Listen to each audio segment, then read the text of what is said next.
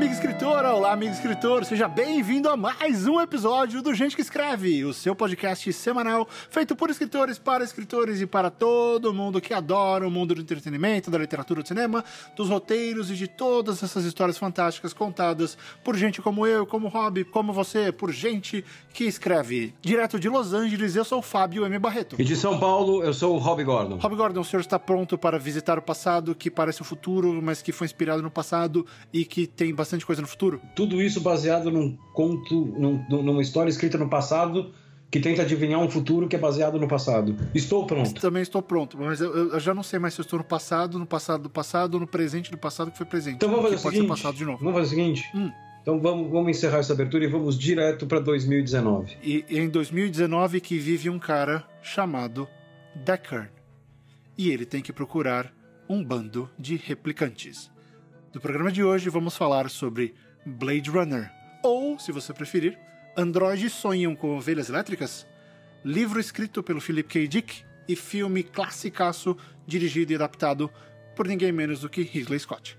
O Gente que Escreve dessa semana começa agora.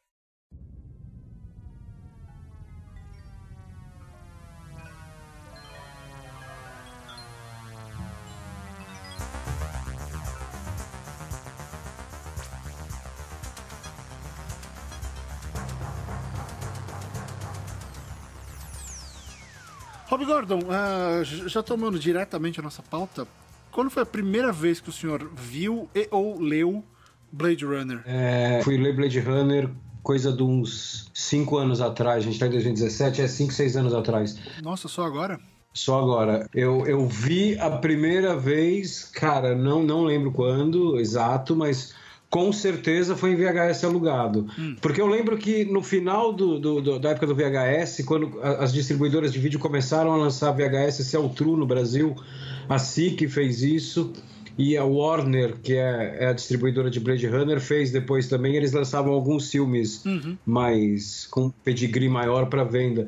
E eu lembro que um dos primeiros que eu comprei da- da- dessas levas da Warner foi o Blade Runner, porque eu já adorava o filme. Isso a gente está falando é, é final de VHS, começo de DVD. Então isso é 98, 99, e eu já adorava o filme.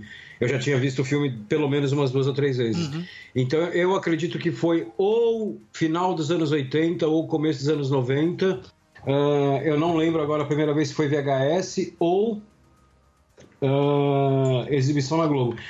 Talvez tenha sido exibição na Globo, que eu lembro que uma vez eles passaram o Blade Runner no Natal. Eu, eu nunca esqueci isso. Eles passaram na noite do Natal, assim, quando não tinha mais nada pra passar, eles passaram um Blade Runner. E eu lembro que eu gravei da TV. é, a gente fazia isso, pessoal. É, gravava e tinha que gravar junto pra ficar cortando os intervalos com o controlinho remoto e tal. É, a gente gravava filme, a gente gravava música da rádio. É, e ficava puto que o locutor botava a vinheta da rádio no meio da É, música. você tava ouvindo de repente Transamérica, sério? É foda, é foda, bem no, bem no meio do solo. E mas assim, como eu tenho um irmão que é cinco anos mais velho que eu e é apaixonado por ficção científica, é, é- é bem provável que eu tenha conhecido o filme com ele alugado ali no final dos anos 80. Mas ler o conto mesmo do, do Dick foi só, só agora uns, uns, uns seis anos atrás, por aí. Interessante. E o senhor, quando que o senhor leu a primeira vez ou assistiu? E assistiu, né? Eu tenho que ser sincero, eu não lembro. É, Blade Runner, sabe uma, uma daquelas coisas que você sabe que sempre existe, ela está ali, ela faz parte do mundo. É, então, é exatamente. E então, em algum momento, eu assisti, com certeza. Ah, arriscaria dizer que possivelmente eu aluguei. Ah, porque teve uma fase que eu destruía. Eu, eu era o, o débil mental da locadora do bairro. Né? Os caras, eu chegava, os caras já sabiam que eu, pegar, eu ia pegar cinco ou seis filmes pro fim de semana. E numa dessas, por exemplo, eu aluguei todos os Star Treks. Eles não tinham Star Wars, eu levei todos os Star Treks para casa para assistir num fim de semana. Então, eu acho que eu devo ter alugado eventualmente. Ah, posso ter assistido essa exibição da Globo, eu não tenho a menor ideia. Eu sei que a primeira vez que eu vi Blade Runner conscientemente, que eu sabia o que eu estava fazendo, foi quando eles passaram a versão do diretor ah, no cinema. E teve. Eu já estava no Estadão, então isso é Então, isso, isso, é, isso é 98. 98, então. Isso foi uma, uma, uma amostra que teve de 75 anos da Warner. Eu nunca esqueci isso, eu estava no último ano de faculdade. É, foi uma mostra que teve de 75 anos da Warner, que eles passaram cinco filmes grandes da Warner, passaram aqui em São Paulo, não sei se rolou em outras cidades, é, era no, no Espaço Unibanco, e no, e no Vitrine. É o Vitrine. Cinema gigante, escondido dentro de uma galeria que você fala. É, não, é o Vitrine, acho. Era, era, era o Vitrine. Você não fala que tem um cinema gigante ali dentro. De repente você entra e blum. É, não, era um cinema monstruoso. Era um cinema monstruoso. E essa mostra, meu, foi a coisa mais linda do mundo, porque é, eles pegaram cinco filmes, então assim, é, o filme de segunda que tinha sessões na segunda-feira no Unibanco era o filme que tinha na sexta no Vitrine. O filme de terça em um era o de quinta de outro e, no, na quarta eram os dois. E se eu não me engano, é, é eu vi dois só no cinema. Eu era duro pra caralho, eu não, não tinha trampo e tal. Eu falei, meu, tem dois que eu preciso ver. Que é o, o Blade Runner e o, e o Casablanca, que eu vi. Uhum. E aí, se eu não me engano, tinha também Juventude Transviada, tinha Meu Ódio Será Sua Herança, que seria o meu próximo da fila, do Peckinpah, e um que eu não lembro, mas era só classicão da Warner, e para mim, na minha cabeça, depois eu vi Blade Runner no cinema mais duas vezes. Para mim, na, na, minha cabeça, é, essa foi a primeira vez que eu vi Blade Runner, porque Blade Runner, não adianta, ele é um filme para ser visto no cinema. É. Né? Então, quando eu vi Blade Runner, eu no, nessa, nessa exibição aí pra, comemorativa, vamos dizer assim, da Warner, uhum. Essa celebração, né? essa celebração do, do aniversário da Warner, na, na, na, minha, na minha cabeça, ali, racionalmente, foi ali que eu vi Blade Runner a primeira vez. Era engraçado que eu estava vendo o filme pela primeira vez e eu falava o filme inteiro junto, que eu já tinha visto o filme 10, 12 vezes em casa. É, mas assim, mesmo assim, cara, mesmo sabendo o filme decor, o impacto que aquela porra, aquela cena de abertura no cinema, meu, é enlouquecedor aquilo. É um filme, puta, é, é um daqueles filmes que em TV ele perde 80%, cara. E naquela fase a gente ainda sofria com a TV 4x3, é. que tinha aquelas edições assassinas da Rede Globo, né? Que ah, os não, caras é, cro é, cropavam é. a imagem assim, sem dó nem piedade. Cara, um parênteses rápido aqui, de, falando hum. de outro filme, já que você falou da Globo. É, tem um filme que, puta, eu sou apaixonado, que é o Coração Satânico do Alan Parker. E o, e o Coração Satânico, ele tem, ele tem cenas... É, não é pós-crédito, ele tem cenas durante os créditos. Ele vai alternando os créditos com uma cena. E, e, a Globo, como sempre, começava o crédito, ela cortava o filme, ela acabava o filme, ela não passava crédito nenhum. Uhum. Cara, e assim, só que essas cenas do crédito do, do, do Coração Satânico, elas explicam 30% do filme. É, eu lembro. Então, se você assistisse na Globo, você ia ficar olhando, então, mas tem um monte de cena aí que eu não entendi. Que, que, parece jogada dentro do roteiro. Era aquele efeito Duna, né? Você precisava ter lido para ter noção do que estava acontecendo. É, exatamente. Ali, né? Ou pelo menos um resumo do da apostila do objetivo você tinha que ter lido. Exatamente. E, Sabe o que é engraçado, né? Eu, eu, eu, tive uma experiência muito dramática com o Coração Satânico. Eu devia ter traduzido o livro, mas eu, eu caí, machuquei meu ombro, caí da escada. Eu fiquei três meses sem poder. Isso foi agora, né? Isso foi um ano foi, atrás. Foi, foi, faz atrás. um ano e meio, um ano e meio, dois. E, e aí o pessoal da editora não ficou muito feliz com a minha justificativa. Falei, ah, eu tô devolvendo, eu não posso. Não, mas você espera, eu não posso, vou ficar três meses de, de molho. É, não, não são dois puto. dias, né? É, não é, foi o ombro, meu ombro saiu do lugar, que foi assim, foi insano. E, e aí eu fiquei, e aí acabei perdendo o trampo, não passaram mais nada depois. Mas fazer o quê, né? A gente cai da escada de vez em quando. Mas eu queria muito ter trabalhado no, no filme, porque eu acho, putz, é um baita de um filme, né? É uh, e a história do filme, eu li o livro em inglês, li o livro em inglês depois. É, a história é muito insana, cara, é muito bem feito. É um livro muito bacana. Mas enfim, é, voltando ao Blade Runner, achei bacana isso porque na real a gente viu o filme junto, então, né? Foi. Foi. Se Pans no mesmo, na mesma semana, talvez, foi, sei lá, foi. a gente tava lá e não sabia. E Blade Runner, Blade Runner desculpa, é, é como, como, ele é muito da nossa geração, é. né, eu, eu, eu Depende do dia, dependendo do meu humor, eu coloco ele como o melhor filme dos anos 80. Mas, assim, um negócio que na minha cabeça é indiscutível, ele é o filme mais anos 80 de todos os anos 80. Ele é total anos 80, aquele filme, a estética dele. E, e assim, é engraçado porque é, ele, ele, não é que ele sintetiza a estética dos anos 80, ele praticamente cria uma estética dos anos 80. É, você pega todos os filmes Uh... Mas isso você está falando dentro do gênero? Não, não, dentro do cinema. Ele cria uma estética é, que, que, que, assim, que é muito os anos 80. É uma estética que nos anos 90 ela já não existe mais. A não ser que você esteja fazendo algo que, que, que, que, que, que, que você esteja colocando referências à, à estética de Blade Runner. mas ele cria uma estética que domina muito dos anos 80. É, não, não só de cinema, mas também de, de, de capa de disco, de história em quadrinho, qualquer coisa mais visual, né, voltada para ficção, você tem é muito fácil você ter uma estética Blade Runner ali. Então, mas assim, o, o que eu queria falar é que assim, ele é um filme que ele é para nossa geração ele é até nocivo, né? Porque Por quê? É, não, então, porque às vezes, por exemplo, sai uma ficção científica no cinema, aquelas ficções científicas que todo mundo começa a. a, a, a, a... ovo, né? Falar que é fantástico e tal. É, exatamente, exatamente. E daí as pessoas vêm e falam assim: é a maior ficção científica de todos os tempos. Daí eu viro e falo assim: olha, eu não vou nem, nem falar de 2001, não, não vou falar. Eu, eu só vou falar assim: eu sou da, da, da geração de Blade Runner. Né? Então, assim, para você fazer uma ficção científica que vai ser a maior ficção científica de todos os tempos, para mim, né? Eu, eu, eu, não vou ser fácil, assim, eu vou ser tipo uma peça de colchão duro, assim, você vai ter que me cozinhar durante horas para me amolecer e provar que essa porra, é, é, é esse filme de agora é melhor, que, é, é melhor que Blade Runner, cara. E é exatamente sobre isso que esse programa vai falar. Por que Blade Runner é uma coisa tão influente?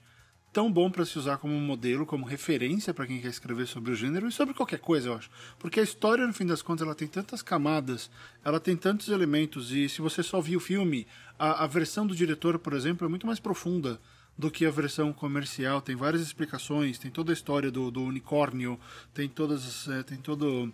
É, responde as perguntas. Imagina assim: você viu Inception, certo?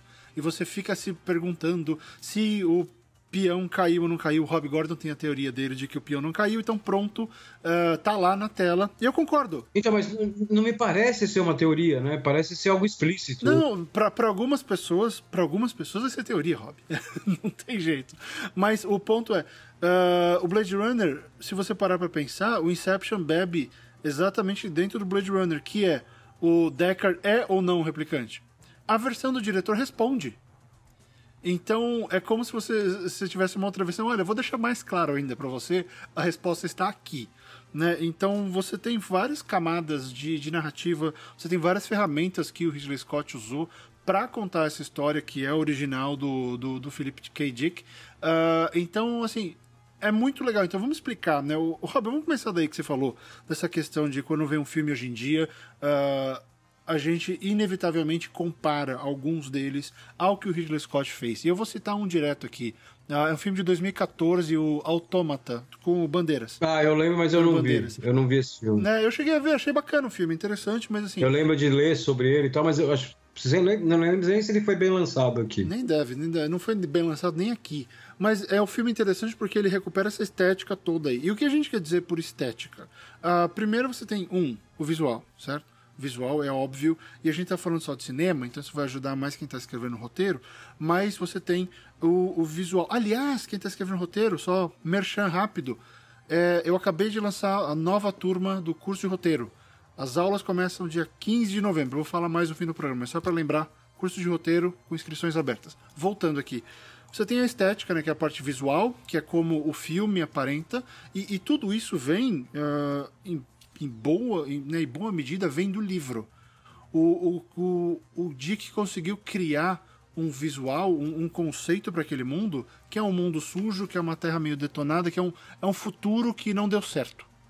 Né? É. Que era aquele, todo aquele medo dos anos 80, das megacorporações, aquele medo de que a, a gente fosse perder a nossa alma, não no sentido religioso, mas no sentido de daquela vontade, daquela energia de viver. É, não, a gente fosse perder praticamente o individualismo, né, que a é, gente é. tem.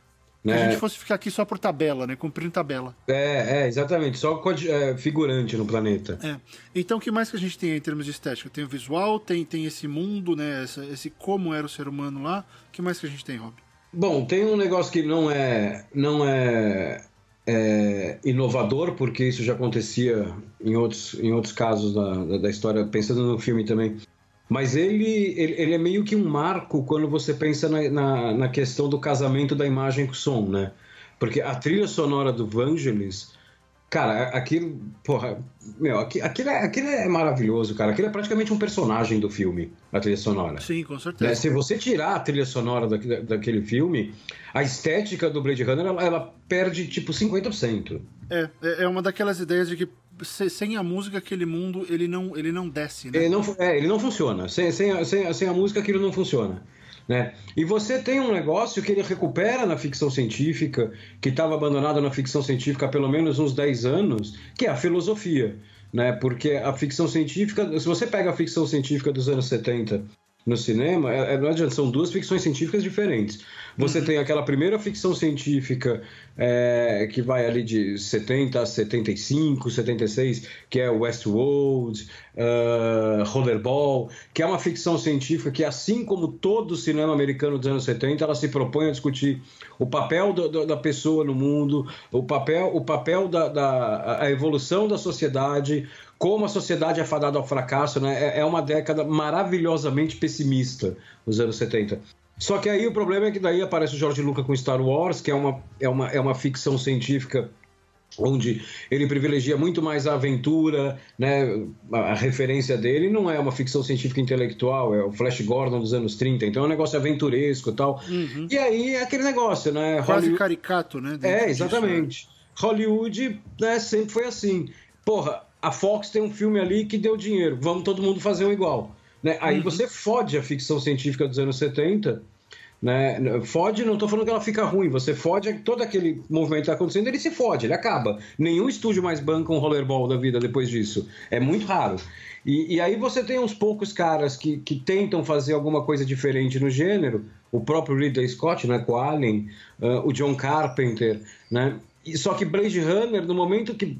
É, porque Alien, né, a estética do Blade Runner, ela já está ali no Alien, né? Mas ele, ele, ele, é um filme que namora com. A linguagem dele tá ali, né? É, exatamente, que... exatamente. Mas daí ele e namora. Você tem que parar pra pensar, só, só um parênteses muito rápido. Você tem que parar pra pensar que o Ridley Scott é um cara que filmou trocentos milhões de comerciais. É de onde ele vem. Então, ele tinha uma pegada. É, visual é um negócio que ele manja. Ele manja. Visual, visual, visual. É. Visual ele manja. E o... Então você tem alguns, algumas pessoas experimentando na ficção científica, tipo Ridley Scott, tipo, tipo John Carpenter, mas o grosso ali dos anos final dos anos 70, começo dos anos 80 é Star Wars, é, é, uma, é, uma, é, uma, é uma onda Star Wars. É uma resposta, né? É, exatamente. E aí em Blade Runner, ele pega e ele cria um negócio que, cara, é, é uma das ficções científicas mais filosóficas do cinema. Né? Ela é totalmente filosófica. A proposta dela é filosófica. Sim, porque ela não, ela não, ela não se distanciou tanto assim do livro, né? Ela, ela resolveu levar o parte do conteúdo do livro, não foi tudo. O Ridley Scott levou um. A gente falou disso na semana passada, não foi? De você escolher um pedaço da sua história. Foi, foi, foi. Que eu, que eu, que eu até mencionei aqui o Cidade de Deus. Exato. Então você cita um, um, um, um momento, uh, você escolhe um momento, você escolhe um trecho para adaptar. Fala, eu vou focar nisso aqui. Eu não vou tentar colocar o livro inteiro. Então ele escolheu esse aspecto que estava super carregado de filosofia e, e levou para o filme. Porém, uh, por exemplo, o Ridley Scott ignorou todo o lado religioso da história. Total. Total. que não ia caber muito bem naquele momento. Porque a gente tem que lembrar que as coisas mais religiosas naquela fase estavam vindo com os filmes de terror. Sim. Né? É, sempre, a religião estava sempre acoplada lá. Profecia, a... que mais que tinha? Tinha mais uns dois ou três de... É, o Exorcista, o Bebê de Rosemary, que é um pouco mais uhum. antigo, é 68. Né? O cinema de terror, ele passa também um, um lance... Ele passa por uma, uma, uma, uma fase muito boa nessa época, que é quando é, o cinema de terror ele começa a perceber que o problema do mundo, né, ele, ele, se cansa de que o problema do cinema é a criminalidade, é o político corrupto, é a polícia corrupta, e ele fala assim, cara, na cidade grande também existe o mal, e esse mal que eu tô falando, ele é, ele é letra maiúscula. Letra maiúscula. Né? O mal, né, o, o, o, o, perverso, o satânico, né? não é porque a gente criou uma cidade, uma, uma metrópole, meu, avançada, com tecnologia, claro, pensando em tecnologia dos anos 70, com telefones, com televisão, que o, demônio não é uma coisa da Idade Média, então se recupera muito o, o, a figura do demônio para esse meio moderno, né? Ele é inserido no meio moderno ali com Exorcista, com, com o Bebê de Rosemary, qual foi que você falou? O Profecia. O Profecia. Então, assim, é, são esses livros, que esses filmes, desculpa, que começam a abordar todo o esquema da religião. Né? E aí o Ridley Scott ele pega tudo isso, ele junta num caldeirão, né? E, e, e o que, que ele faz? E ele faz um negócio que acho que a gente já comentou aqui, ó, vários programas atrás. Ele faz um western. Meu, existem muitos westerns onde a história é um xerife que a missão dele é matar quatro, cinco bandoleiros que estão devastando a cidade ali, a região. Né? É, é um western. Com certeza, ele é o caçador de recompensa, né? Literalmente. É, exatamente, exatamente. Né? Aquilo é um western moderno e urbano. Moderno não, futurista. Você lembra daquele filme com o Gene Simmons? que os caras tinham uma, uma arma que caçava. Ele disparava um projétil e o projétil perseguia a pessoa. Runaway, Runaway, Runaway, Runaway. Que de foi que no embalo, ano, foi é? um, de, que de 84, foi uma resposta ao Blade Runner com o Magnum. Dire, direção e escrito pelo Michael Crichton. É. Porra, acho que eu não vi esse filme, não. Acho que eu não conheço esse filme. Esse filme, o, o Runaway, eu não lembro o nome em português agora. Ah, tá aqui, eu tô no MDB brasileiro. É Runaway Fora de Controle. Fora de controle ele é uma resposta direta ao, ao Blade Runner. Uh, e, a, e, o conceito era, era, E aí era um filme policial mesmo, só que tinha todo um lance de usar tecnologia para caçar as pessoas. O Tom Selleck, basicamente, era um, um Blade Runner. Era um caçador de, de replicantes, era um caçador de, de, gente. E ele usava, ele tinha um, ele botava um, um mísselzinho na, na arma e ele meio que codificava, sei lá, o DNA da pessoa e ele atirava e a, a bala ia atrás. Cara, então você não tinha escapatória. Não então, conheço esse filme, não conheço. É, o Gene Simmons era o vilão da história. Cara, muito. É, é tosco, é tosco, mas é bacana. Mas enfim, né? Isso eu falei para complementar o que o Rob disse de que você tem essas ondas. Então o que acontece hoje com a literatura, por, por exemplo, de que ah, Caixa de Pássaros fez sucesso, então vai sair uns 229 mil filmes, uh, livros parecidos com ele. Uh, por quê? É essa tendência de, de querer ir atrás, porque se a pessoa está familiarizada com o conceito, ela vai querer mais. Né? Então essas ondas elas sempre existem, isso não é novo.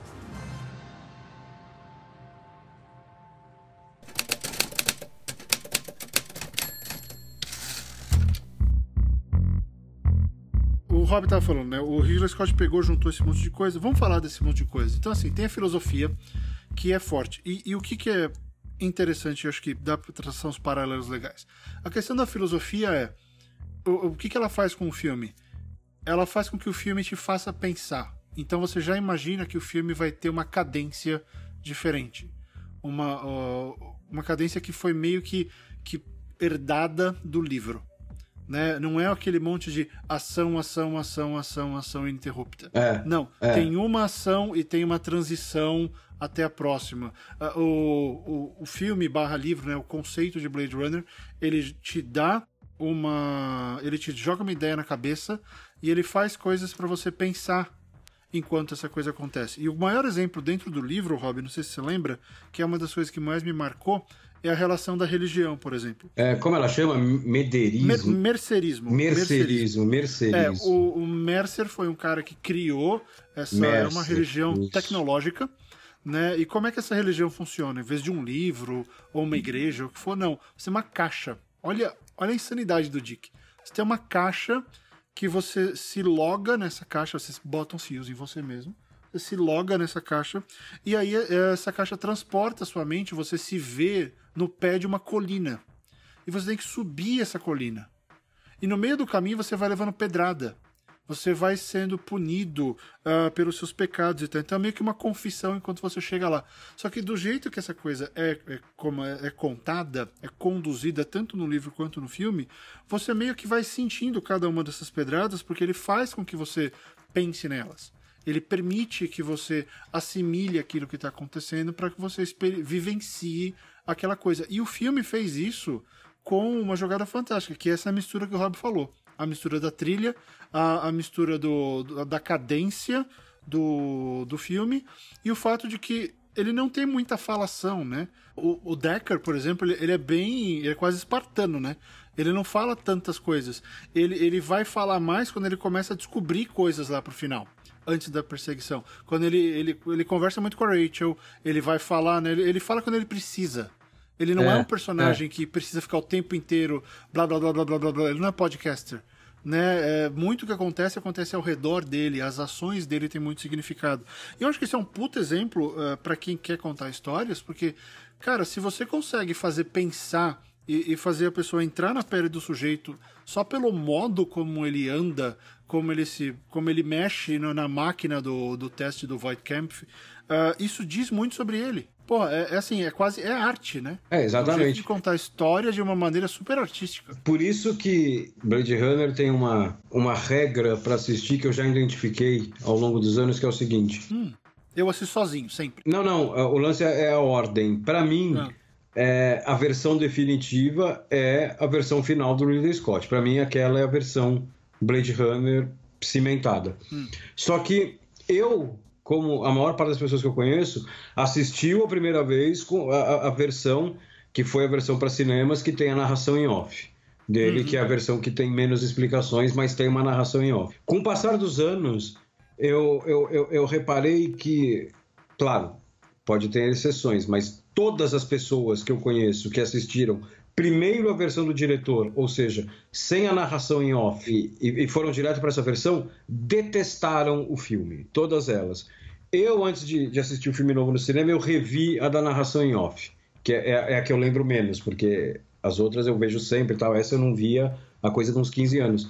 É, a narração em off nem é tudo isso. Estou falando em termos de quantidade de filme. Na minha memória, ela, ela, ela, ela, ocupava, ela era mais extensa. Ah, não, ela é bem contida. Ela é contida, ela tem seis, sete inserções dele ali, comentários, uhum. mas é, é, ela é uma narração que o Harrison Ford diz que é, é, o pior texto que ele, que ele viu na vida tal.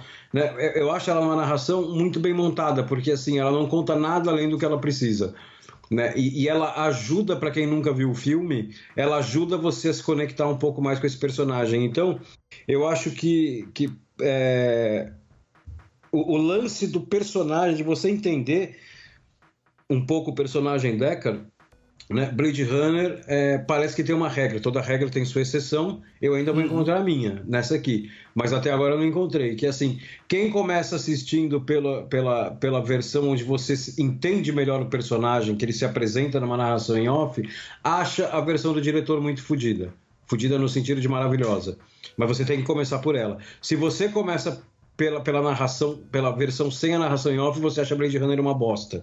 E é engraçado, né? Porque a narração em off, teoricamente, ela, é, é, ela, ela, ela não é do filme, ela é uma imposição dos produtores. Ela foi imposta pelos produtores que tomaram, eles praticamente demitiram o Ridley Scott, tomaram o, o filme. O, o filme para eles, eles criam um final totalmente novo, pegando umas sobras ali do, do, do, do Iluminado, de cena da abertura do Iluminado, e, e, essa narração em off. Então, assim, é um filme que está longe do que ele, do, do, que ele, do que ele deveria ser. Só que ele é um filme que. Blade Runner é um filme tão difícil né, para quem nunca viu, que essa versão ela abre caminhos para a pessoa ir entender o filme melhor mais para frente quando ela vê a outra versão. Interessante. Eu nunca pensei nisso. Né? Blade Runner é um filme todo errado, cara. Blade Runner é um filme todo errado, se você parar pra pensar. Ele tinha tudo para dar errado, ele deu errado, né? Que ele foi um fracasso monumental. Como a maioria dos clássicos, né? É, talvez, talvez a maioria. É, e ele deu muito certo, cara, mas assim, ele teve que esperar 10, 15 anos para dar certo. Mas ele é um filme que tinha absolutamente tudo para dar errado. É porque você parar pra pensar, e aí acho que fica o, o, o alerta para quem quer entrar na onda de fazer, de escrever livros ou, ou roteiros em cima do que está sendo feito, que é o seguinte, ele meio que ele tentou abrir o caminho. Né? O Blade Runner é um filme que abriria um caminho para vários filmes desse jeito. Tanto que eu, além do Runaway, eu não lembro de mais ninguém grande que tenha tentado uh, grande. Se bem que Runaway é um filme menor, mas enfim. Uh, que tenha, eu não vi muita gente indo atrás dessa tendência. Assim, diferente do como foi com Star Wars que o Rob citou. Então, é, é, mas assim, onde eu queria chegar? Quando, quando você tem uma obra que abre muito. que, que tenta abrir um guarda-chuva, um gênero que seja, uh, um estilo, com muita força, às vezes é tanta força que não sobra espaço. Sim. Ou ninguém entende o que estava acontecendo com ela ali. Né? E, e às vezes, é, e, de forma alguma, isso daqui é, puxa, é, puxa a sardinha para o meu lado, mas é, eu penso muito nisso em relação ao que aconteceu com o desempenho de filhos, Rob. Eu fiz ele pensando que seria um, um livro completamente fora de qualquer coisa que está no mercado brasileiro, que estava no mercado brasileiro, e eu acho que não tem nada perto ainda até hoje. É... Mas assim, não estou falando que eu fui incompreendido, não, não. Eu só quis fazer um negócio tão fora da curva que ele ficou fora da curva. Sim. Né? Sim. Ele, ele chegou perto, ele quase ficou marginal. Mas é interessante porque você corre muitos riscos e, e eu corri um risco que eu tomei. O Ridley Scott demorou para dar certo, né? E, e, aí, por conta disso, sabe que vários filmes deles, as pessoas têm uma tendência a perguntar para ele por que, que não dão certo. Ele fala: não, dá certo, dá certo depois. É. Né, faz uma grana no cinema, mas depois vai, vai fazer dinheiro em DVD, vai fazer, nessa época vai fazer dinheiro em locação, virou cult. Depois ele começou a ganhar dinheiro com outras coisas, né, de, de Blade Runner. Mas é, é toda a questão do risco. Ele correu um puta de um risco. Sim. Mas é o cara do Alien, né? Então... O Blade Runner virou meio que o filme assinatura dele, né? Porque assim, se você pega, mesmo o Alien sendo antes, né? Se você pega a, a estética de Blade Runner, cara, a estética do Alien já tá lá. Sim, mas ele tinha, ele tinha aquela carta branca, né? Do, porra, ele fez o Alien, deixa ele fazer. Não, não, não, não, não, não é isso que eu tô falando. Tipo, a estreia, é, é, como eu disse, virou um filme assinatura dele, porque assim, ele é, ele é o filme mais emblemático dessa estética que, vamos ser sinceros, essa estética ela tem um nome, né? O nome dessa estética é Ridley Scott. Né? Só ele sabe fazer essa estética, né? desse jeito, com essa competência. O Alien tem essa estética, o Chuva Negra do Michael Douglas, que é um filme injustamente esquecido, uh, tem essa estética, né? O, o, Chuva Negra é quase um Blade Runner policial, né? Não é futurista, contemporâneo em Tóquio. Cara, ele consegue usar essa porra dessa estética no 1492 que, é, que, é um filme sobre o descobrimento da América, né? Justo. A hora que o Colombo chega na América e, e, e, meu, ele vê a América tem uma névoa e de repente a névoa abre e tá a América. Você só... Cara, você, você fica praticamente procurando os sinais de neon escondidos na América de, de, de 1492, cara. Porque aquilo não. não é América, é a América do Ridley Scott, né? Ele criou, ele criou uma, uma, uma estética que virou uma estética muito forte nos anos 80 e que mesmo assim ninguém conseguiu fazer essa porra com a mesma qualidade que ele. É a mesma, mesma coisa que o, o Sérgio Leone fez no Western. Né? O Sérgio Leone ele cria, ele, ele cria o Western dos anos 60, né? E, cara, ninguém consegue fazer o que ele faz. Né? Ele cria um negócio que todo mundo tenta fazer e ninguém consegue. Tem filmes bons, Claro, da mesma forma que você tem filmes Ridley Scottianos que não são do Ridley Scott, mas ninguém consegue fazer que nem o cara, não adianta. Você consegue explicar isso em termos de, de exemplo mesmo uh, pro ouvinte para entender de quais elementos você está falando? Bom, primeiro, se você pegar os interiores de Blade Runner, é, isso é um negócio que ele chupa do, do Orson Welles lá do Cidadão Kane. É, a, ma a, maior parte não, vai, mas muitos interiores do, do Ridley Scott eles, eles não têm eles não têm teto. Hum, né? Você, você pega as paredes. É, é, é, uma, é um negócio, é, é uma casa é um salão enorme que tem, deve ter um pé direito assim de 15 metros. E, e, e ao mesmo tempo, às vezes, o, o, teto é tipo 2 metros de altura, assim, ele é muito baixo, ele é claustrofóbico. O, o, o Blade Runner tem muito isso no começo do filme, quando estão fazendo o, o, teste do primeiro replicante, o Holden, né, o outro Blade Runner, está fazendo o teste no, no primeiro replicante.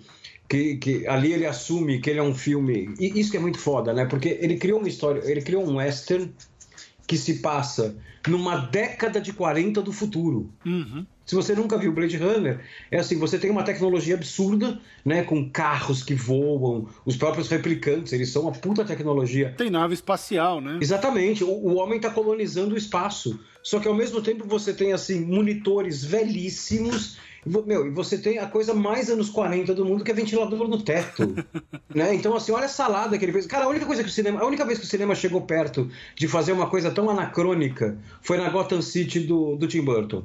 A Gotham City do Tim Burton é enlouquecedora, cara, porque você vê, tá passando um carro dos anos 30 na rua e atrás dele uma Ferrari nova. É. Né? É, é, é, o, o, filme, o filme não tem uma época, né? O filme é, é, num limbo fora do nosso tempo. Isso é legal porque você pode usar elementos que você conhece de, de, de, de épocas, que você conhece de culturas ou o que for, e você pode misturar tudo, que se a mistura for bem dosada, é, você pode criar uma sociedade só sua. Sim. Né? Você não sim, precisa ficar sim. focado, ah, vou ficar só no, nos anos 2010. Não, você pode estar aqui, mas por alguma razão no seu mundo distópico ou o que for, ah, as TVs continuam sendo as TVs de tubo da, da, da década de 60. Vai saber por quê. Se for bom para sua história, você pode fazer essa mistura. Você tem um, um, um exemplo muito bom disso nos games, com a, a, aquela série que, puta, eu acho uma das melhores coisas que, que já existiu em videogame, que é o Fallout. Hum. Aquela série pós-apocalíptica, porque o, o, o, ali claramente o mundo passou por um hecatombe nuclear. Só que ele é um hecatombe nuclear que rolou nos anos 50. Então, primeiro, toda a estética do jogo, ele é como se, se ele fosse um Mad Max construído com a tecnologia dos anos 50. E toda a estética da, das roupas e dos cartazes e, e, da linguagem do jogo é anos 50. Parou no tempo, né? Parou no tempo. Então, assim, você teve um marco que separou o nosso mundo do mundo de Fallout lá nos anos 50, no auge da Guerra Fria. A partir dali, o mundo se desenvolveu a partir. O mundo de Fallout se desenvolveu a partir desse marco zero. Né? O Blade Runner, tipo, ele, ele segue um caminho parecido com os anos 40. Não que tenha tido um hecatombe nuclear, nada disso. Né? Ele é um filme, o primeiro filme, ele se passa 100% dele se passa dentro de uma cidade. Uhum. A principal referência estética dele nesse ponto são os filmes policiais dos anos 40. Tanto é que ele queria que o, que o, que o, que o Harrison Ford usasse um chapéu no melhor esquema é, detetive particular, Humphrey Bogart, então ele queria que usasse, porque ele já usa o capote, né? Ele queria que usasse o chapéu para formar aquela figura estereotipada do detetive. E ele só mudou de ideia porque o filme anterior do Harrison Ford é o Indiana Jones. Que ele tava de chapéu. Que ele não só tá de chapéu, como o chapéu é uma parte importante pra caralho do personagem. exato, o chapéu é fantástico. É. Não é um chapéu qualquer. Então ele falou: não, vai, vai dar confusão, vamos sem chapéu. Mas, então, assim, essa cidade do Blade Runner, cara, Cara, é talvez seja a coisa mais ameaçadora que eu vi na minha vida em termos de ambiente, cara. Porque assim, da mesma forma que os, muitos, muitos, muitos interiores não têm pé direito, os, os, prédios não têm, não têm fim, cara. É tudo gigante, né? Que são todas alegorias às megacorporações, ao fato de que alguém vai dominar o mundo e não é você. o, o, o, Harrison Ford, cara, eu tô com o primeiro filme bem fresco na cabeça. Ele mora, cara, o andar do, do apartamento dele no prédio é tipo 96, 97. E você vê que não é nada de luxo, né? Aquele negócio, ah, o cara mora na, no 96, que é uma cobertura triplex. Não, ele mora num muquifo ali, numa porra de uma kitnet, cara. Então, assim, se ele mora ali no 96, o prédio deve ter uns 200 andares. Né? Então você tem isso, você tem aquela rua que você simplesmente não consegue andar. Porque assim, não importa, não importa o que, o que as pessoas estão fazendo, no, os personagens de Blade Runner estão fazendo, ou a rua está lotada como se fosse o centro da cidade às seis da tarde, a ponto de você não conseguir andar, ou ela está completamente deserta, só com os maloqueiros andando como se fosse periferia de madrugada. Uhum. Né? Então, assim, ela é, ela é ameaçadora em todos os momentos de formas diferentes. É uma cidade de turnos, né? Porque dentro do que o Rob falou, a gente tem que pensar. Então, peraí, rapidinho, eu não sei se é de turnos ou se de, de turnos geográficos, vamos dizer assim. É, e também a gente não tem, a gente não tem noção do tamanho da cidade. Não, não né? tem é noção. É você não tem noção. Você não tem noção. A gente não sabe. A gente sabe que o que o Adama leva ele de um canto pro outro no, no carrinho que voa, mas a gente não sabe de fato se está muito longe. A gente não sabe a geografia da cidade. A ideia dela é, é, é, é, ser gigantesca, porque uma das, uma das, das ideias que o Ridley Scott abandonou né? A cidade se chamaria San Angeles. A megalópole, São Francisco e Los Angeles numa coisa só. Né? Uma já encostou na outra. Então, assim, ela, ela é uma cidade monstruosa, ela é uma megalópole. É, porque na década de 80 começou a se falar nessa questão da, da das, das megalópolis. megalópolis. Foi quando surge isso, né? esse conceito. É, do fim das, das fronteiras, dos é. limites e tal. Então é interessante você ver conceitos uh, geopolíticos sendo, sendo colocados na história.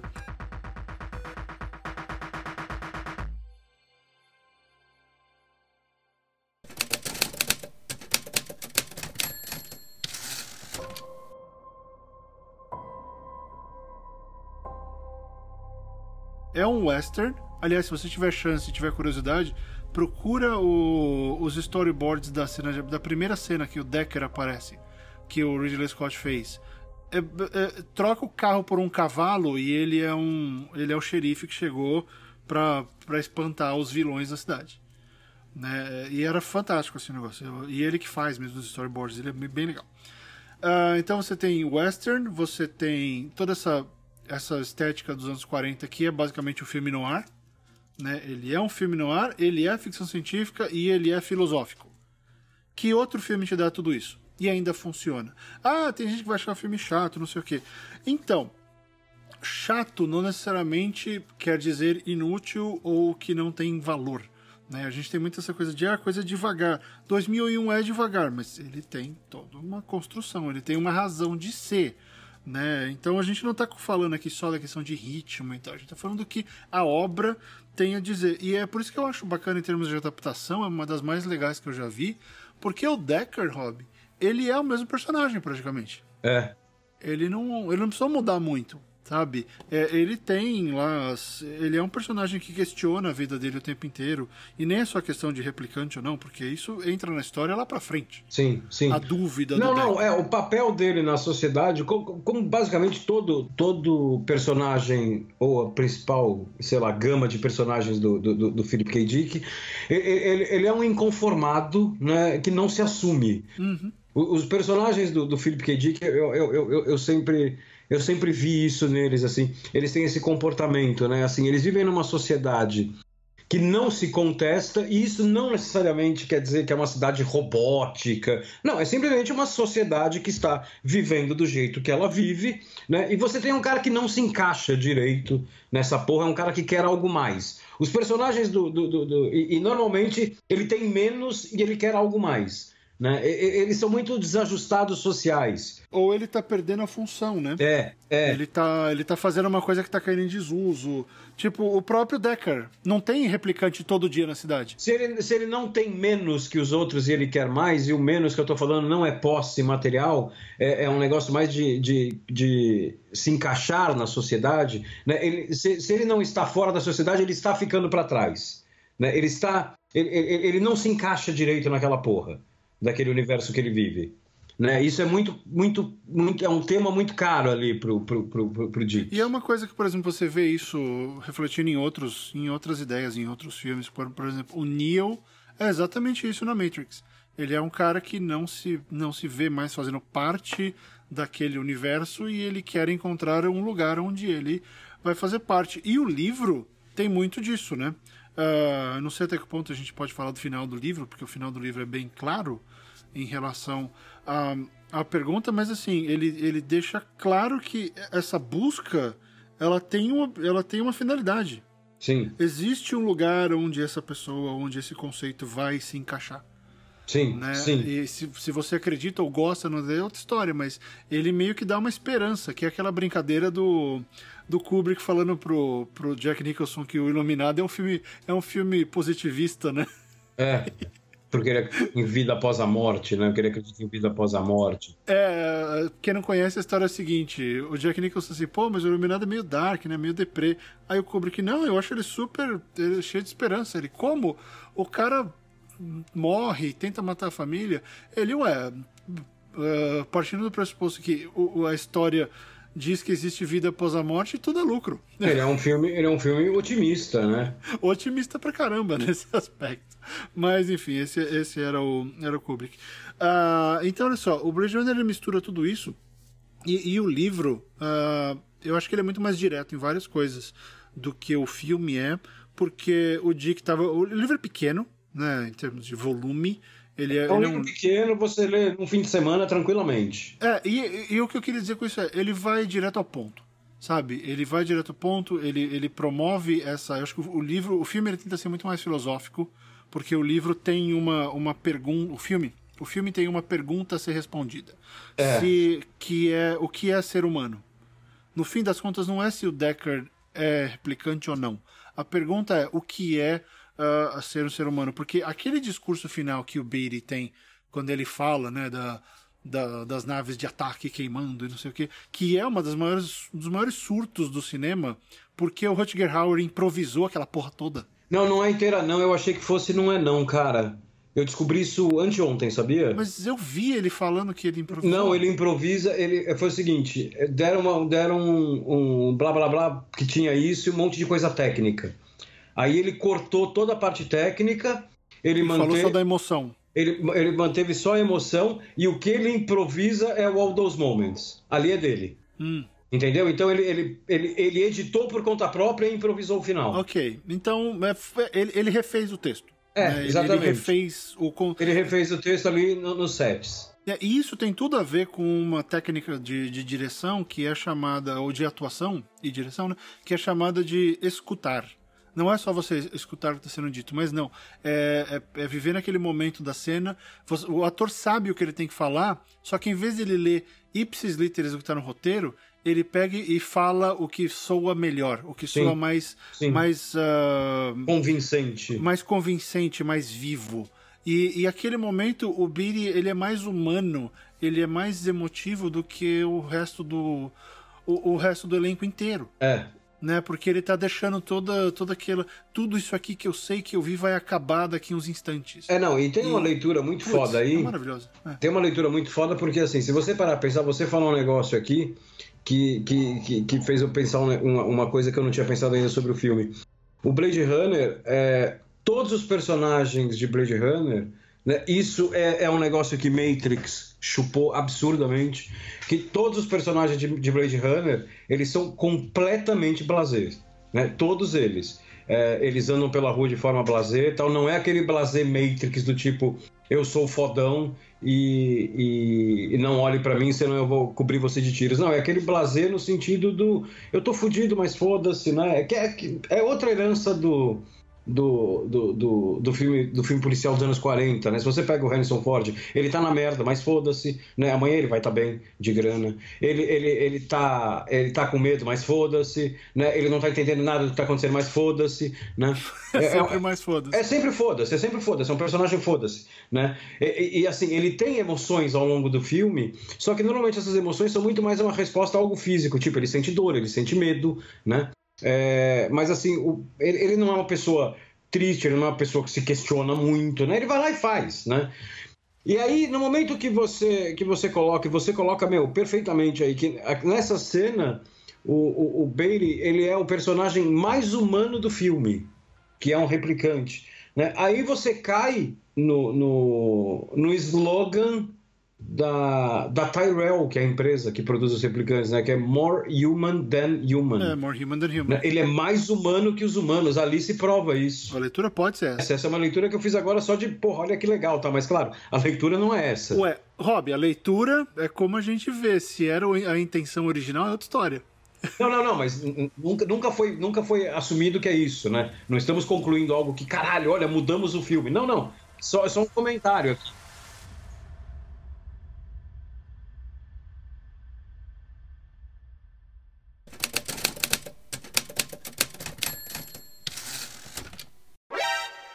A partir desse momento, spoilers sobre o final das duas coisas. Tá? Se você não leu, quer ler, não viu o filme ainda, para, não me responsabilizo. A, a, partir do momento em que toda a discussão do livro é sobre ele ser ou não replicante, na hora que ele revela que existe todo aquele, aquele, aquele bairro, aquele mundo de replicantes que não sabem que são replicantes, uhum. uh, você começa, você questiona dentro desse slogan da Tyrell Corporation que é o que sobrou dos humanos.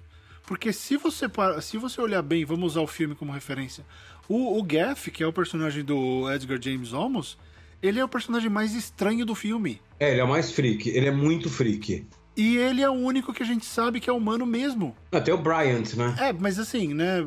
O chefe deles o, ali. O Bryant, claramente, ele é humano. Tudo bem, o Sebastian. O Sebastian também, mas você falou o que mais interage porque ele é o cara que. Vamos voltar pro filme, que também é spoiler do filme. Se você pega uh, a versão que tem o unicórnio e usa. E usa isso, ele sabe o que tá acontecendo. Ele é o ah, único sim. cara que sabe. Sim. E ele é o esquisito, porque assim, ele tá fora da curva. Quer dizer, o humano tá fora da equação. É, um negócio que eu gostaria muito que fosse explicado um dia, é, e provavelmente isso nunca vai acontecer, é como o Gaff sabe de tudo. Porque ele claramente sabe de tudo. Pois é, ele sabe absolutamente tudo. Não sei, eu, eu sempre achei que ele fosse um cara que supervisionava a porra toda, entendeu? Então, no filme, não, né? No filme, eu, pelo menos, eu sempre tive a sensação de que, assim, ah, ele, ele é um cara lá da polícia, né? Ele é claramente subalterno ao, ao, ao Bryant, né? Uhum. E, e, tipo, o Bryant deve ter dado a ordem, cara, com esses replicantes aí, você nem se mete que você vai se fuder. Chama o Decker, traz o Decker aqui. Né? Ele é praticamente, ele funciona praticamente como um menino de recados do Bryant. Só que ele é o personagem que mais sabe coisas, pelo menos deste lado da história, né? Com Decker, com Bryant, com Rachel, com, com, com Gaff. O Gaff é quem mais sabe das coisas ali. Ué, mas aí eu volto na sua questão, na, na, sua referência aos anos 40 ao cinema no ar. Ele é aquele cara que fica na miúda, mas que sabe. Que tem a informação. O cinema no ar chega no final, ou, ou no, no, momento que esse personagem se revela, você explica porque ele sabe aquilo. Né? Você explica como ele sabe quem é ele de verdade. O Runner não, ele deixa isso em aberto. O, o, o Gaff, ele é um freak que faz dobrado, que faz origami. Tudo bem, eu entendo, mas aí vamos entrar numa discussão que vai ajudar muito o nosso ouvinte. É, você, o que o filme te dá é a revelação de que ele sabe.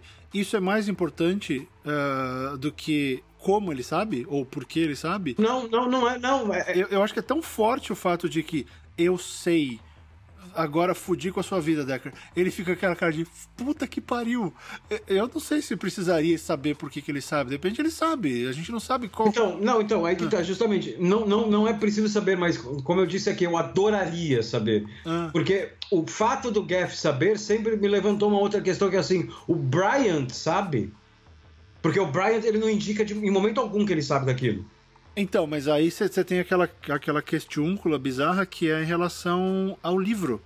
No livro, todo mundo da delegacia é. Sim, tem razão. Então, todo mundo, quando todo mundo é replicante, ninguém é replicante. É. Né? Então, eu sempre, depois que eu, eu tinha lido o livro, tal, antes de ver né, no, no, cinema, e, eu tava com. Eu juntei as duas coisas. Eu falei, pô, se todo mundo no distrito e naquela, naquela área era replicante, eu achei. Eu sempre pensei, pô, o Gaff é o cara que não é e ele tá ali para manter para manter a casa em ordem. Ele é, o, ele é o carcereiro disso tudo, né? Sei lá, né? Ele é o contato da Terra de onde, de onde ele vem, menor ideia. Mas é legal porque eu acho que esse é justamente esse MacGuffin, né, que seria ele, as razões de quem é o Gaff, que transforma ele num cara interessante. Senão, Sim. ele seria o freak que faz origami. Exatamente. É, e, e, o legal é que, assim, ele é um personagem bem secundário, só que em termos de significado e em termos de referência, ele é um dos caras mais importante da coisa toda, porque hoje você encontra referências a Blade Runner com o unicórnio, com o origami em vários lugares da cultura pop que existem só por causa do personagem dele. Ah, não, é. é...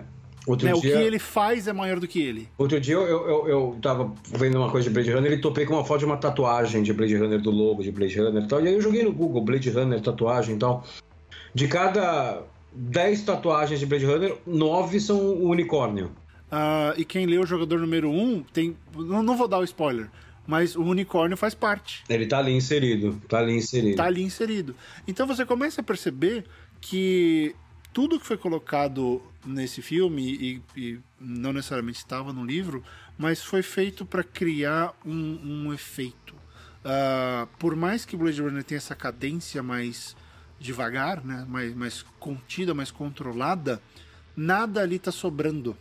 O tempo que você passa só escutando a música e vendo a câmera fazer um pan para cima, um pan e mostrar o prédio, uh, ele quer te mostrar alguma coisa. É. Então, mostra um controle absurdo em termos do que o Ridley Scott queria criar. E eu acho que isso a gente pode levar como um grande exemplo de referência de, de Blade Runner para as obras que a gente criar, porque você não tem necessariamente que, que ter um ritmo marcado e rápido, rápido, rápido. Não, dá para parar.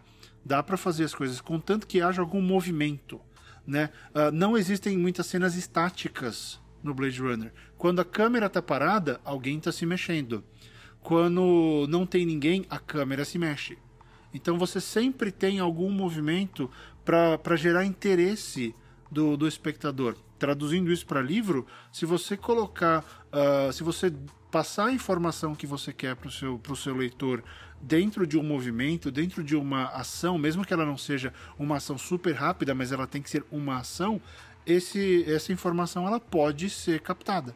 Ela vai ser transmitida de uma forma melhor do que você simplesmente, eu não tem nada acontecendo, mas eu vou te explicar como funciona o carro. É. Tá, que eles vão entrar. É. Não, entra no carro e começa a explicar as partes relevantes conforme você usa essas partes. Você não, não, não, não dissocie a sua informação de movimento, de, de alguma coisa que gere o interesse do seu leitor. E eu vejo muito isso, sabe, Rob? Muita gente que tenta, que para e. A gente até comentou um pouco disso naquele texto do Léo Uhum. No, no desafio das três páginas, que ele parava para explicar coisas técnicas e parecia enciclopédia. É. Né? É, é, e e tá, tá aqui um exemplo. Você pode inserir tudo aquilo, toda essa questão mais técnica, dentro de uma movimentação, enquanto os personagens estão executando alguma coisa. Né? Que no caso de quem vai escrever roteiro é tá ficando muito chato a gente falando, dá alguma coisa para eles fazerem. Sim. Fala pro. Pega o seu diálogo, e isso vale para livro também. Você tem um diálogo, sei lá, um diálogo existencial sobre religião, sobre o mercerismo do Blade Runner. Em vez de ter, e se não me engano, claramente. Uh, tudo isso acontece com o Decker no livro, quando ele, ele tá na cama, ele coloca o. ele liga. Uh, ele não acredita muito no, mercer, no mercerismo, mas ele liga a parada e ele vai ver qual é. Né? E, e, e o negócio é tão forte que ele termina com o rosto cortado, porque ele levou uma pedrada que cortou tanto que cortou de verdade. Sim. E aí você começa a questionar a realidade e tal.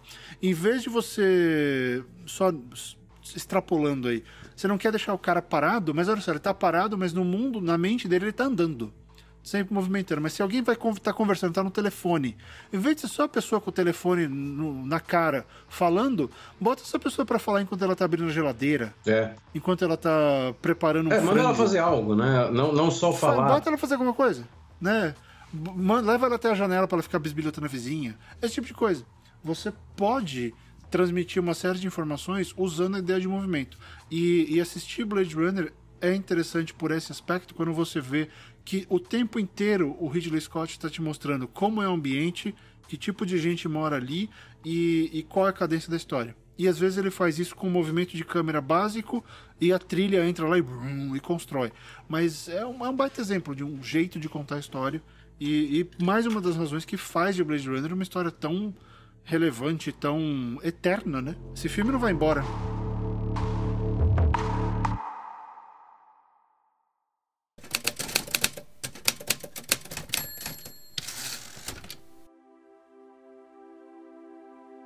Já que a gente já está chegando mais perto do final do programa, a gente podia falar um pouquinho do filme novo. Sem dar spoiler, porque ele ainda é bem novo, né? Ele é bem recente. Uhum. O Blade Runner novo, ele é um filme que ele tem a coragem, né? É, ele tem duas coisas muito corajosas, uma do Villeneuve, do diretor, e outra do projeto como um todo. Né? A coragem do Villeneuve é aceitar fazer uma continuação de Blade Runner. Você tem que ter culhão para aceitar fazer um filme desses, porque ele mesmo falou, né? Que ele, que ele pensou dia, ele, ele, adorou a ideia, mas ele pensou dias, semanas antes de falar sim, porque ele sabia que independente do filme que ele fizesse, ia ter gente entrando no cinema com um taco de beisebol, ah, já é. pronto para odiar o filme. Não, é a maior bucha da década. É, é, é a maior bucha da década. E o. E o e é, ela é uma bucha maior do que, do que Star Wars, porque Star Wars já fizeram uma merda lá atrás, né? Na trilogia, do, na segunda trilogia. Qualquer coisa que for melhor tá valendo. Exatamente, exatamente. Você já tem o fundo do poço ali. Né? Então, assim, é só você não, não, Se você ficar no fundo do poço com água pelo joelho, você não afundou, cara, já, tá, já, já tá valendo. O Blade Runner não, né? Ele é um filme que você não tem pessoas que falam assim, ah, o filme é horroroso. Então, você tem ou gente que meu, não se interessa pelo filme ou gente que idolatra. Né? Pensando no, no público que, que, que, que gosta, que, que se envolveu com o filme. Né? Uhum. O cara, ah, vi, não é para mim e tal, depois eu tento de novo, né? Que são aquelas pessoas que, que, eu, que eu falei aqui, eu até me expressei mal, né? As pessoas que começam vendo pela versão diretor que odeiam o filme. Não, elas simplesmente elas. O, odeia, odeia foi, foi um negócio pesado meu aqui que foge da realidade. É, foi meio agressivo, achei que você foi, foi patada. Cara, não, não é tudo isso o filme, e nunca mais assiste, né? Agora, quem gosta do filme idolatra. Então, ele já teve muita coragem nisso. E a outra coragem, que, que aí é uma coragem dele, mas do projeto como um todo, que é o seguinte: ele cria, em 2017, um filme que não abre a perna em momento algum para o cinema de 2017. Né? Então você não tem aquela cena de ação alucinante, você não vai ter. Ele é um filme contemplativo, né? Por isso que ele foi mal pra caralho nas bilheterias. Ele não chega num determinado momento de filme e fala assim, cara, agora eu vou que, que é, é, são os vícios do cinema americano, né? De, de, o, cinema, o cinema de shopping, né? Que assim, o filme é um pouco mais complexo, então com 40 minutos de filme, você põe dois personagens conversando para explicar a trama inteira pra plateia. Ele não faz isso. Ah, mas alguém tem que ser, alguém tem que ser mal educado com esse cinema. É, não, então, exatamente, exatamente. O cinema tá precisando dessa grosseria, cara. Tá, alguém tem que chegar e falar, foda-se, ó. O cinema tá precisando das pessoas virarem e falar assim: não é, não, não, não é filme para aplaudir efeito especial. É, efeito especial é um negócio para se contar a história, não é o contrário. A história nunca pode servir, eh, nunca pode existir para justificar o efeito especial. É, com certeza, não, imagina. Né? Então, assim, é uma falta de educação que ele está fazendo e é a falta de educação que o cinema precisa nesse momento. É, não precisa, tá tudo muito, tá tudo muito formulaico, tá tudo muito óbvio. E, e o Villeneuve ele tem dado esses, essas porradas. A chegada já foi isso. Já falou, olha, o filme é esse, eu quero que vocês se fodam se vocês acham que o filme é muito pensativo e não sei o quê. Vocês gostam, todo mundo gostou do, do, do Interstellar, por que, que não vai gostar de. Sabe? Todo mundo? Não, não, não. Me, me, inclua fora disso, por favor. Eu não gosto de Interstellar. Não, tô falando no geral, Rob Gore. Tá bom, todo mundo não. No geral, as pessoas. Eu gostei, eu gostei do Interstellar. Uh, faz um sentido, e, mas tô falando mais de ritmo do filme, sabe? Ele é um filme que não funciona para todo mundo, mas ele tá lá, ele é longo, ele para pra pensar. São dois filmes em um. É. Né? É. Fica claro isso que tem, o primeiro filme, que é super legal, e tem o segundo filme que é meio contestável, meio questionável. Mas o primeiro filme é legal pra caramba. E. Aliás, qualquer dia a gente podia falar sobre isso. Um, mas, mas acho que tá vindo uma balada assim de filmes que que estão podendo ter essa falta de educação que você falou. E o Villeneuve é o mais mal educado de todos. É, e agora ele ganhou uma espécie de, de cartão verde para falar palavrão e o caralho para ser, pra ser mal educado, né? Porque agora ele foi aceito em Hollywood, né? Então ele, ele ganhou um cartão verde para isso. Cara, e assim, o próprio Interstellar é, mesmo não gostando do filme, que nem você falou, são dois filmes, né? Eu, eu, adoro o primeiro filme, adoro, adoro o primeiro filme, adoro a primeira hora e vinte do filme. Aí eu acho que o filme se perde totalmente para depois tentar se reencontrar no final, mas aí o estrago já tá feito. É, eu, eu, acho que o grande problema dele ali é a pretensão. Eu acho que no momento que ele tenta definir cientificamente o amor, ali para mim acabou. Que eu falei, então, Shakespeare não tentou fazer isso. Não, não é o Christopher Nolan que, que vai fazer. O Shakespeare não tentou definir o amor por um motivo, né? Porque não dá. Né? Não é a coisa mais simples do mundo, né? É, não dá. Você não vai conseguir. Comecei a falar no cinema, não faz, não faz isso. Faz essa menina mudar de assunto. Mas não, eles insistiram. Mas não, mas, mas foi, insistiu. Aquilo é uma âncora puxando o filme para baixo. É, é aquilo que a gente comentou outro dia, né, Rob? A, a literatura ou o próprio cinema, ela devia estar mais preocupada em, em implantar as, as perguntas. As perguntas é, certas. É, exatamente. Os questionamentos certos. E, e, é uma das coisas que eu posso ter muitas. Eu, eu mesmo critico pra caramba Filhos do Fim do Mundo. Mas eu não arredo o pé de que uma das melhores coisas dele é que eu faço, eu faço perguntas. Eu não quero, Ousa, como você falou, eu não quero achar que eu tenho rei na barriga e eu vou dar respostas.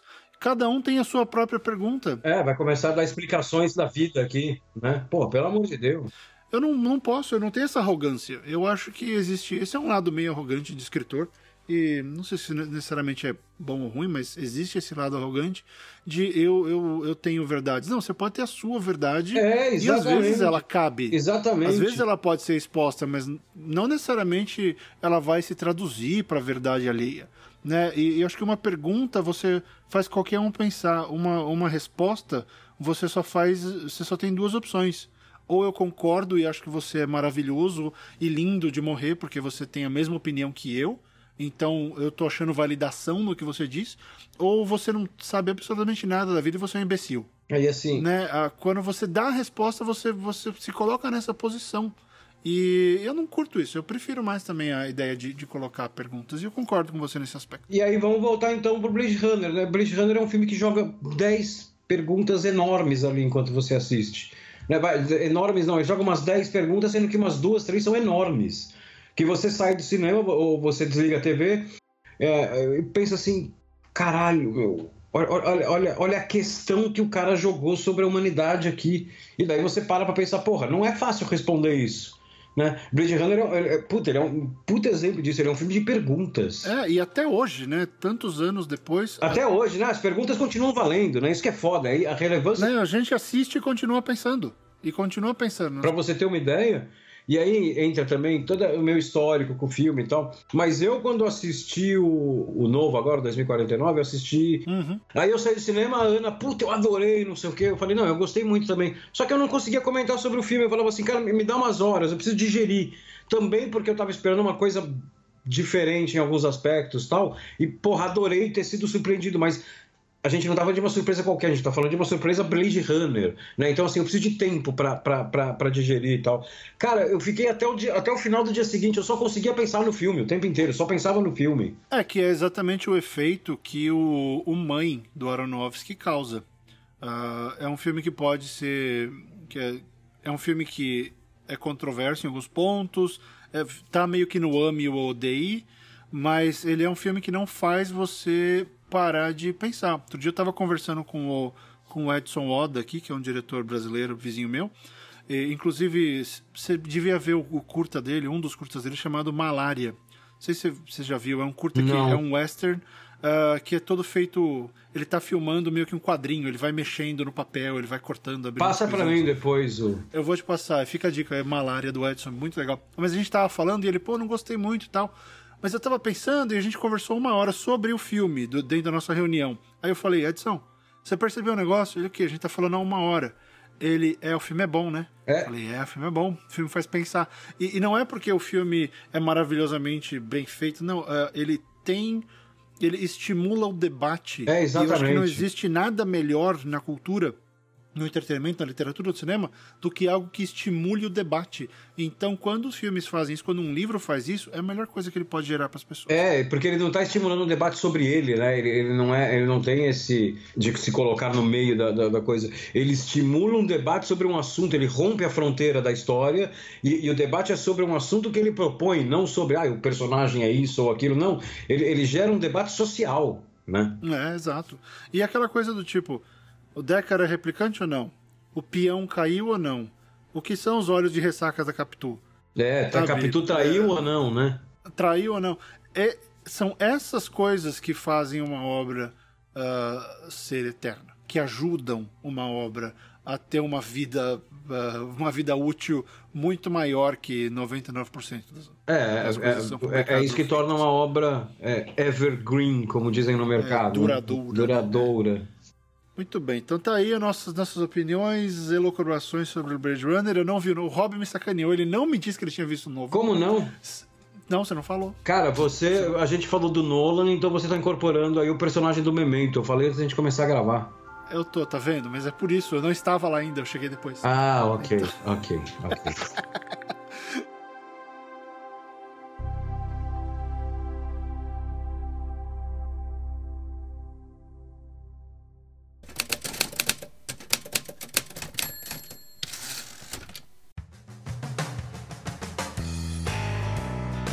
Recadinhos antes de encerrar. Ah, como eu falei no, no começo do programa, o meu curso de roteiro ele está com inscrições abertas. As aulas começam dia 15 de novembro. Uh, basicamente, o que a gente vai fazer no curso é, tra trabalhar todas as noções básicas de roteiro, uh, narrativa, outline, uh, formato. a gente vai discutir bastante cena, como fazer uma cena, como quebrar uma cena. Tem uma aula ao vivo sobre isso. Eu escrevo um roteiro, eu, eu meio que adapto uma historinha do Gaiman para roteiro numa aula ao vivo também. Vocês vão ver como é que isso acontece. É bem bacana. são 12 semanas de aula e no, ao final do curso todos os alunos, uh, enfim, aqueles que fizerem, me enviam um roteiro de 10 páginas, um roteiro curto, uh, de curta-metragem de 10 páginas, 10 minutos, e eu leio e devolvo esse roteiro cheio de anotações, sugestões, correções e coisas para que esse roteiro fique redondinho, para que ele possa ser filmado a partir do momento em que ele foi corrigido. Então, assim, você sai do curso com um roteiro prontinho para fazer com seus amigos, com a sua pequena equipe de produção, ou desenhar, ou o que você quiser fazer com ele. Então, uh, essa é a segunda turma do curso. Eu só faço esse curso de roteiro uma vez por ano. Né? Ano passado teve uma, agora tem outra. Então, se você tiver interesse, o link está uh, na postagem desse programa. O curso você, você pode. O investimento dele são R$ 1.700. Alguns descontos estão disponíveis. Se você tiver interesse, fale comigo.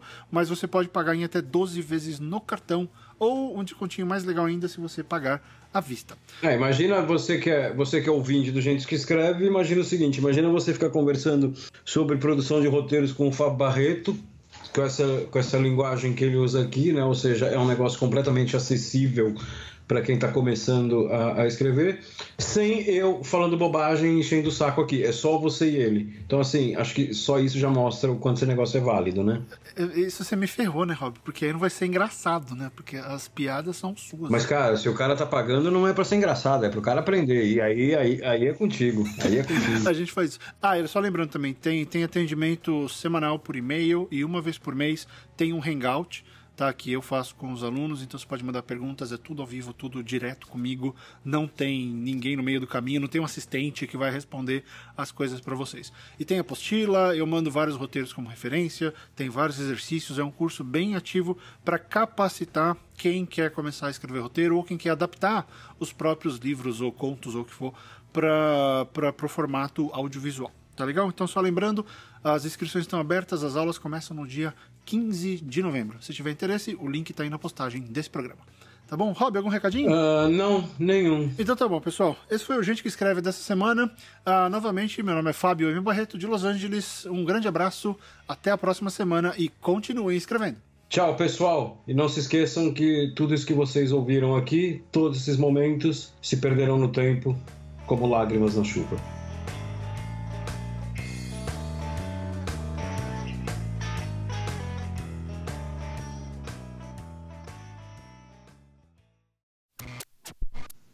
Não lembro ah, disso. Deixa eu achar aqui. Eu tô abrindo. Caramba, cara. Peraí. Super parecido. Olha lá, olha lá o Rob Gordon de no teclado. Eu teclo, vocês nem percebem. Uh, quer ver? Cara, teclado, teclados tem que bater pra ele respeitar, cara.